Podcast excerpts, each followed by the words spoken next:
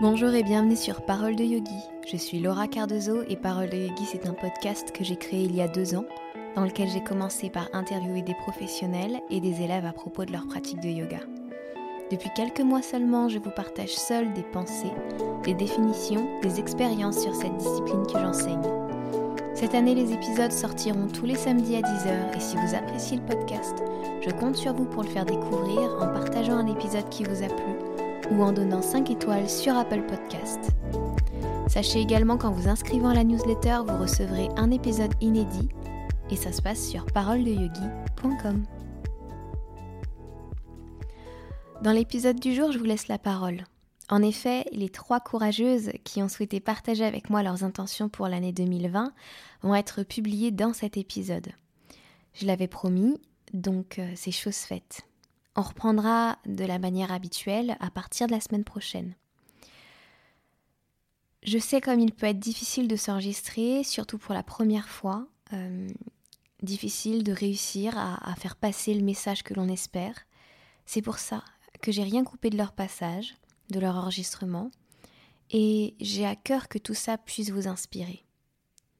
Pour ouvrir le bal, c'est au tour de Valentine. Allô Laura Je m'appelle Valentine et j'enregistre ce message depuis le Québec. Merci à toi de nous donner la parole pour que l'on puisse partager nos intentions de 2020. Euh, car comme tu le dis si bien, en effet, euh, je trouve ça toujours incroyable de voir que ce que l'on peut partager, même si c'est très personnel, ça peut finalement aider et résonner chez plein de gens différents à travers le monde. Donc merci de, souhaiter propager ainsi la parole de plein d'inconnus à plein d'autres inconnus. Alors pour ce qui est de mon intention pour 2020, je dirais que le mot qui pourrait vraiment résumer tout ce qui est dans mon cœur en ce moment, c'est le mot liberté. Et c'est d'abord vraiment la liberté d'être moi, à 100%, puis en même temps de redéfinir finalement ce que c'est que d'être moi à 100%. On en avait un petit peu parlé à travers un, un post notamment que tu avais mis, il me semble, sur euh, Instagram.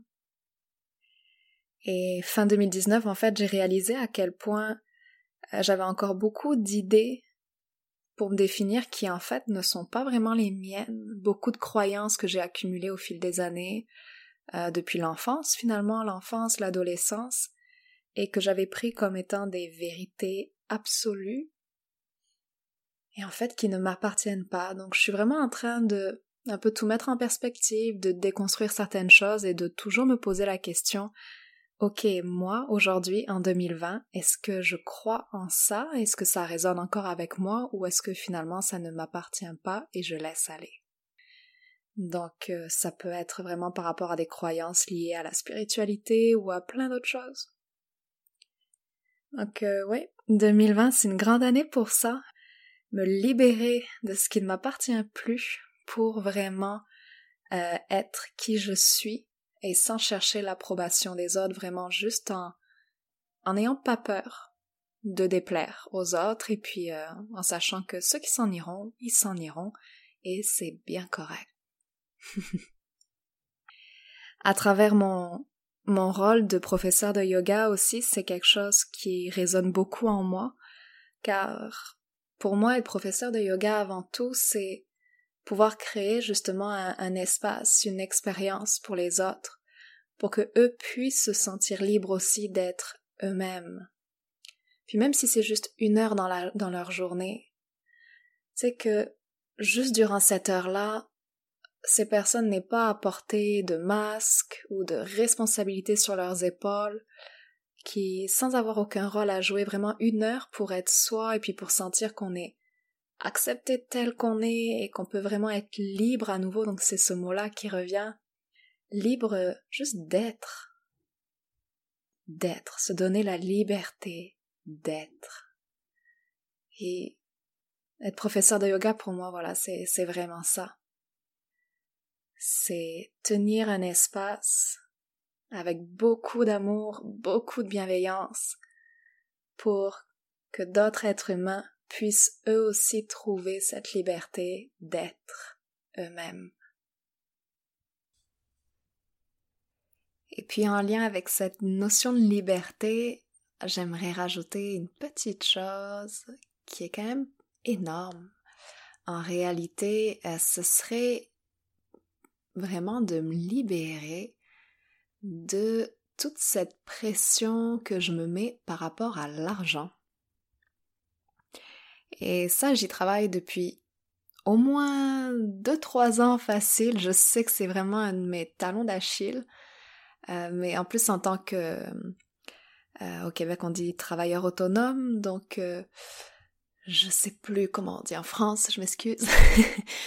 mais voilà, je veux dire, en tant que non salarié d'une entreprise, c'est un sujet, j'imagine, qui, qui vient nous chercher un petit peu plus en profondeur encore, cette insécurité financière, cette peur de pas réussir à joindre les deux bouts et de ne pas avoir assez d'argent pour la retraite, de euh, manquer d'argent si on décide d'avoir un enfant, si on se casse une jambe, bref, tous les scénarios inimaginables.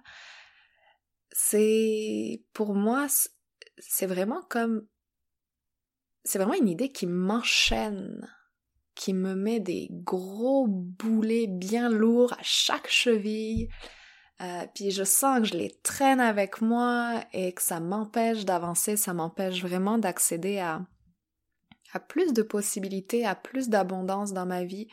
Euh, je, sais que j'ai peur, j'ai peur de manquer.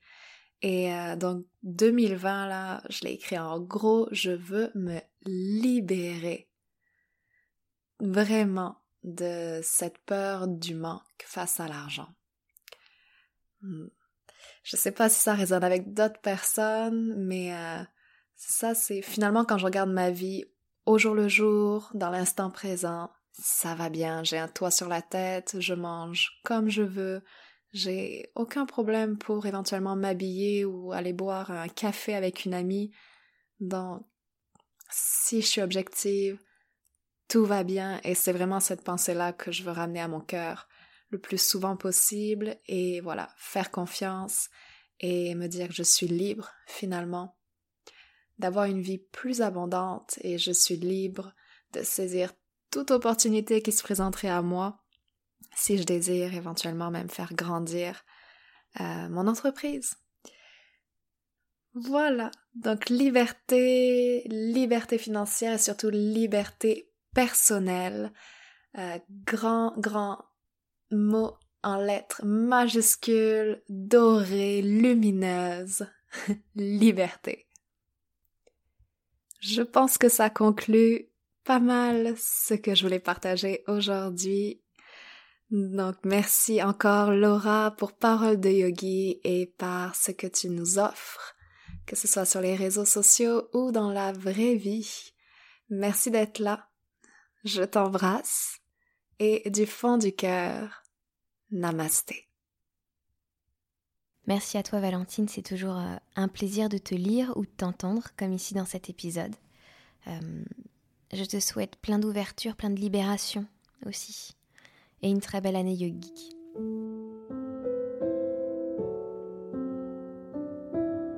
Voici à présent le message de Floriane. On t'écoute. Bonjour Laura, moi c'est Floriane, j'ai 26 ans et j'ai commencé le yoga il y a deux ans mais je me suis vraiment mise à la pratique euh, depuis le mois de juin de l'année dernière. C'était une période où je ne me sentais pas très bien, où je ne me comprenais pas, et je me suis vraiment investie dans le yoga pour apprendre à me connaître. Et ce fut la révélation.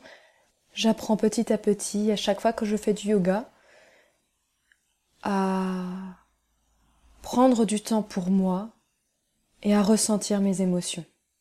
Il faut savoir que je suis quelqu'un qui a des barrières, qui ne s'autorise pas à ressentir et qui ne dit jamais ce qu'elle veut. Mais ça, c'était avant que je commence réellement le yoga. Le yoga a été un déclic. J'apprends à ressentir les émotions et surtout à me laisser aller.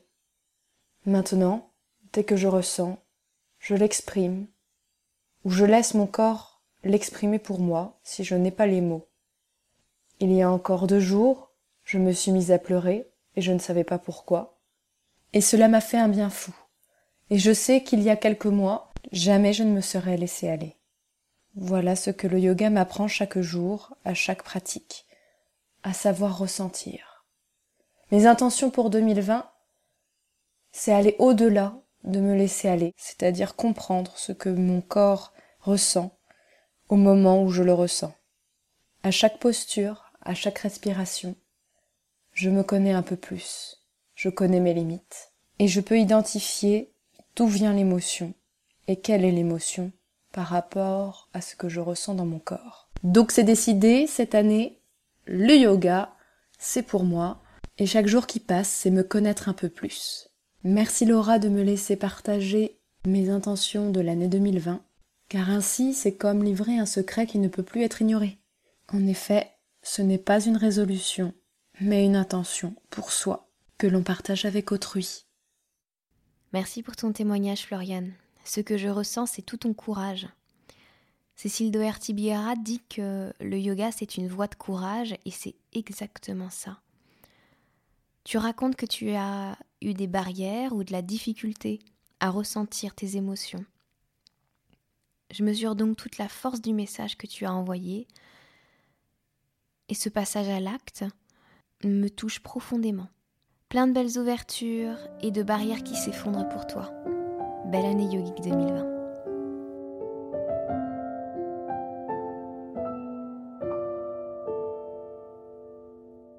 La dernière personne à m'avoir envoyé son intention, c'est Sabrina.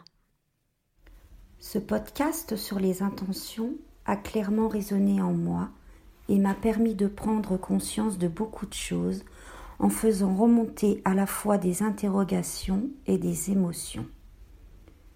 Je pratique le yoga au quotidien depuis plus de 4 ans et je me rends bien compte de l'évolution de ma pratique, surtout du côté spirituel. Les postures m'ont peu à peu amené à prendre conscience de ce qu'il se passe en parallèle dans mon esprit en y prêtant de plus en plus attention. La paix dans le corps amène la paix de l'esprit. Petit à petit, la sagesse s'installe. Chaque année, je choisis une intention que j'ai réussi à tenir jusqu'à maintenant. Néanmoins, ce podcast m'a fait réagir sur les pressions que je me porte inlassablement cette pression de toujours rechercher la perfection coûte que coûte. Désormais, ma réelle intention sera de me porter une vraie intention, une vraie considération à ma personne, en mettant un point d'honneur au respect de mon corps et de mon esprit, en m'écoutant et en faisant attention à mes mots, qui sont, j'en suis sûre, une sonnette d'alarme. Je prends conscience des grands pas fournis chaque jour qui font la personne que l'on est, que l'on devient. Mon attention doit et va devenir sacrée, c'est-à-dire me remercier, remercier l'univers et toutes les personnes pour lesquelles je ressens de la gratitude. Certaines professeurs de yoga sont d'une telle inspiration et m'apprennent tellement de choses. Laura, tu es la première que je dois remercier. Tu es celle qui me fait le plus prendre conscience des subtilités et des profondeurs. Chaque méditation et chaque podcast me font réagir, grandir. Ma plus grande intention est de poursuivre sur ce chemin de l'apprentissage, qu'il soit une source intarissable et que ma volonté d'évoluer grandisse à chaque instant. Namasté. C'est joli cette volonté d'apprendre toujours. C'est aussi un vrai moteur. Merci Sabrina pour ce rappel. J'ai j'ai aussi retenu ce besoin de vivre tes intentions avec plus de subtilité et surtout de bienveillance envers soi-même. Faire attention à la pression qu'on se met, à notre besoin de perfection, ça me parle énormément. Merci beaucoup, encore une fois. Je vous remercie toutes les trois pour ces messages, tous différents, tous inspirants, et qui nous rappellent que chaque message délivré, en pur accord avec soi, peut aussi résonner avec les autres. Je suis sûre que nous avons tous pris euh, des rappels ou avons rouvert des portes, avons la sensation de ne plus être seul avec une difficulté ou un travers qu'on rencontre. Et je suis ravie si cet épisode a pu vous aider, aussi bien ceux qui écoutent que ceux qui ont enregistré leur message. Sur ce, je vous souhaite une belle journée ou une bonne soirée selon votre heure d'écoute, et je vous dis à la semaine prochaine. Namasté.